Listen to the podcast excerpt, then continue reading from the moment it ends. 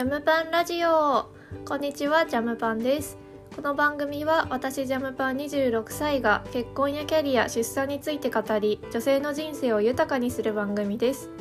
改めましてこんにちは。26歳来月に入籍を控えている都内 OL のジャムパンです。今日のテーマは両家顔合わせを成功させるコツです。えー、私がこの間、えー、両家顔合わせをやってきたので、えー、今結婚の前の段階だよとか、えー、今度両親を合わせるんだけどどういう風にしたらいいかなって悩んでる人がいたら参考にしてみてください。えー、コツ全部で5つあるので1つずつ、えー、紹介していきます。まずじゃあコツの1つ目、えー、アクセスのしやすい場所にする。私の方は私の両親が東京で彼の両親が関西だったからどっちでするかっていうところだったんだけど結婚式を関西でやることになったから東京にしました。で東京のどこにしようと思って自分のあの家がある近くとかねあの探したんだけどあんまなくてカジュアル系のお店が多かったからもう東京駅に新幹線で着いたらそのままねあのー、ご飯食べられる方がいいかなって思ったのでそうしました。うん。なんか両親もあの、すぐね着いたらすぐ座れるしお店入ったらね。でご飯食べられるからそこは東京駅にしてよかったかなと。なんかね上品なお店が多いんでもし悩んでる人人がいたら東京駅付近探してみてもいいんじゃないかなと。あの金額はねそんな高くなかったよ。一般的に為替って6万円ぐらいって言われてるんだよね予算が。全然いかなかったからそこまで。うん。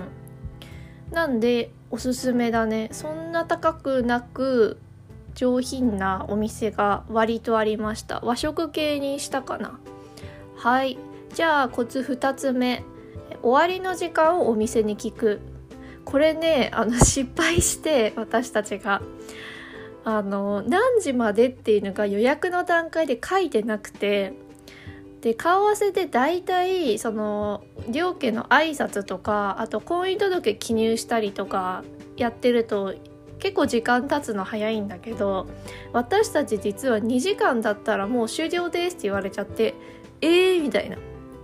でまあちょっとさ延長すればいいかなと思ったらなんかお店自体が終わりの時間だったっぽくてでもまだなんか3時とかに閉店なのだからそこは東京駅だからなのかなんか夜から営業をまた始めるのかよくわかんないんだけど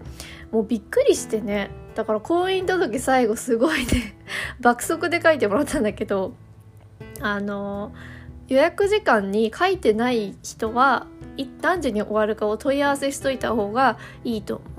で2時間なんだったらどっか移動するとかなんかね事前に計画立てとくといいかなと思います。はい。私たちのように二度鉄を踏まないようにお願いします。はい。じゃあ3つ目。服装を合わせる。え両親の服装がカジュアルめなのか格式高いなのかで結構その両家の差が出るとあれってなっちゃうからであもうちょっとなんかきちっとしてくればよかったなとか反対もしかりなのでそこは合わせとくといいかな。もうね具体的に私たちの場合はオフィスカジュアルでニットとかも OK だよ。でネクタイはなしねみたいな。そこまで言ってあったんで、えーと、彼のご両親はニットだったし私の両親は、えーとスーツじゃなくて普通のなんだろうあのお店で売ってる普段使いできるジャケットみたいなのを父親は羽織ってたかな？うん。お母さん同士はなんか白のニットとか紺のニットとか着てたからうんそこは揃えられてよかったかなって思うよ。うん、私もねすっごい迷ってっていうのもあのやったのが2月なのね。だから2月のえー、寒い時期になんかネットで見たようなワンピースみたいな格好で寒いんよ。だからあのー、セットアップみたいな韓国系のセットアップみたいなジャケットにうんなんかパンツみたいなもうスカートじゃなくていっかと思ってパンツで行ったんだけどうん。まあ実際ねなんか靴脱いだりするんでパンツが楽だし、まあ、向こうの親も何も言わないようなタイプの人たちだったからうんそこは良かったかな。あんまりお上品にしすぎなくても。うん。だからそこは彼と彼に聞いといたらいいんじゃないかな。うん。両親にこの学校でいいかなっていうのを、まあ、彼が判断してくれるでしょうっていう感じかな。はい。じゃあコツの3つ目はえー、あコツの4つ目か。会計は途中で払っておく。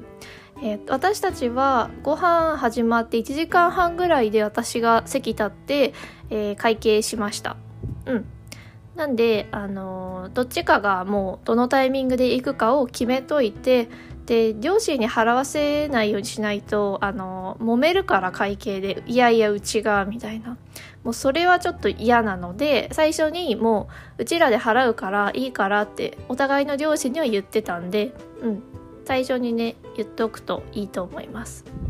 はいじゃあ最後コツの5つ目はしおりに似顔絵や部活など書いて話題を提供する。あのうちの両親も彼の両親も割と喋、えー、るタイプなのねだからあのすごい会自体は賑やかだったんだけど一番初めの頃緊張しててやっぱりで何喋ろうかみたいになったからあのすかさずねしおりを渡して為替のしおりにあの部活とか書いてあったからあのその話とかをねしたんだけどなんであの気まずくなりそうだなって思うのであればしおりに突っ込まれそうなことを書いとくといいかもね。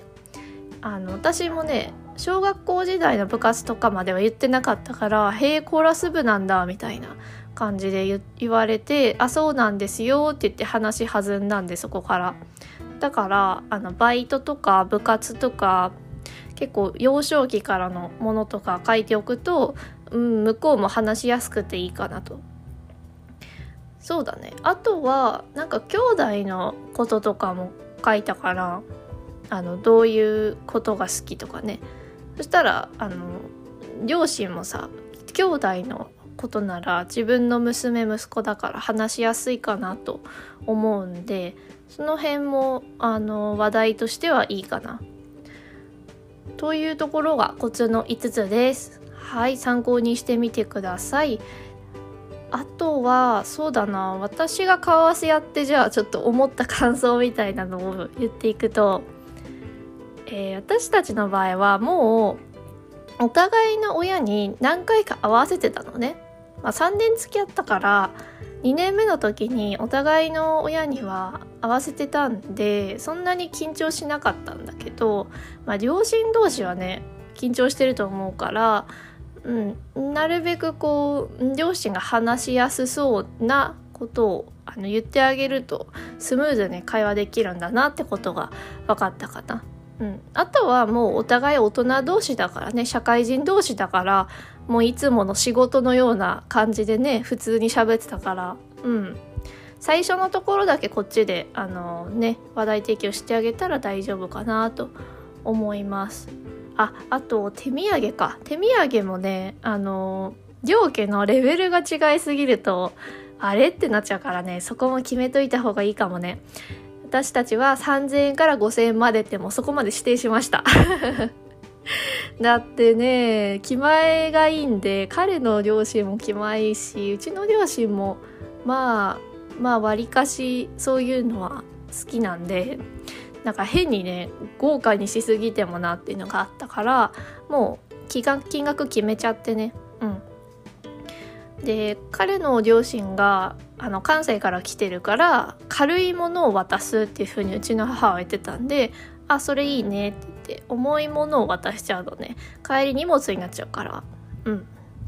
お茶っ葉とかさなんかそういう軽めのものを渡すといいんじゃないでしょうか。うん。もうね為替とかねこういう系の行事って